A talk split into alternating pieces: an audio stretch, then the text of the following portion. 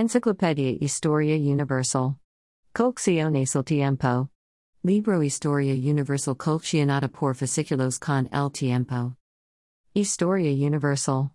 Esta enciclopedia fue creada como un texto de consulta para el hogar, donde grandes y chicos podrán conocer de uniforme sencilla y amena los secretos de la antigüedad y del mundo contemporáneo. Con el sello editorial The Times, esta colección ha sido elaborada por prestigiosos profesionales ingleses, tales como Geoffrey Barraclough, Norman Stone y Chris Scarre, destacados profesores de Oxford y Cambridge. Composición de la Enciclopedia de Historia Universal. Se trata de la nueva Enciclopedia de Historia Universal que circulará cada ocho días con el tiempo. La obra está compuesta por 34 fascículos a todo color, ilustrados y con fotografías, mapas, cronologías y textos explicativos, acerca de los diversos acontecimientos que han rodeado a la humanidad. En los primeros temas se trata el Imperio Islámico, el mundo euroclásico, el Sacro Imperio Romano y la Iglesia medieval, entre otros. De esa manera, Los estudiantes de colegio y de universidad tendrán un apoyo para sus tareas y trabajos.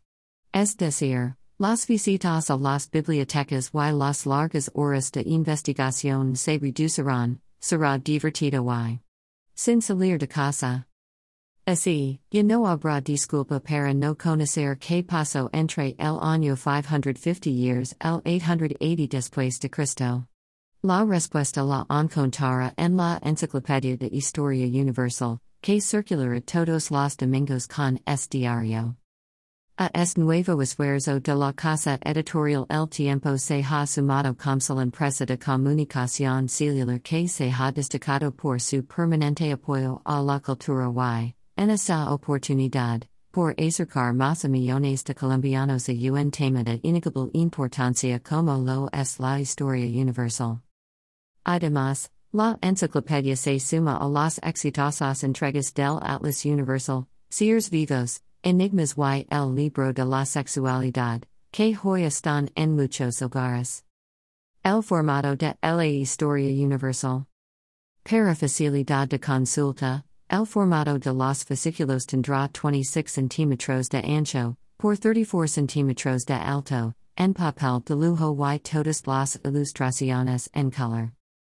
Historia Universal, El hombre a través del tiempo. Presenta a lo largo de sus páginas un panorama de conjunto en el que se ponen de manifiesto las relaciones entre los países y continentes, entre pueblos y culturas, a la luz de los hechos históricos. Con el ser humano como gran protagonista, en esta colección de colecciones el tiempo se ha evitado la mera descripción de guerras y invasions, que reduciría el recurso de la historia una caprichosa partida global de ajedrez. En su lugar, siguiendo la tónica de los modernos estudios históricos, se ha dedicado una parte importante a desarrollar los aspectos socioeconómicos y de la vida cotidiana. Dejando un lugar especial a los logros del pensamiento humano, las artes y las letras en toda su amplitud, como agentes dinámicos del devenir histórico. Enciclopedia Historia Universal El Tiempo 11 de febrero 1996, 12 a.m.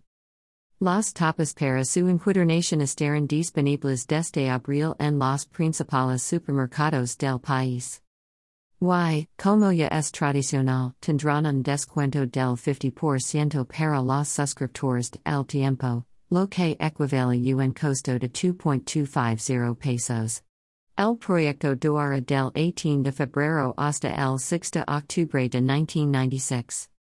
El producto está garantizado por el éxito que tuvo en Europa y algunos países de Suramericana. Circuló con el ABC y el País de España y con el O Globo de Brasil.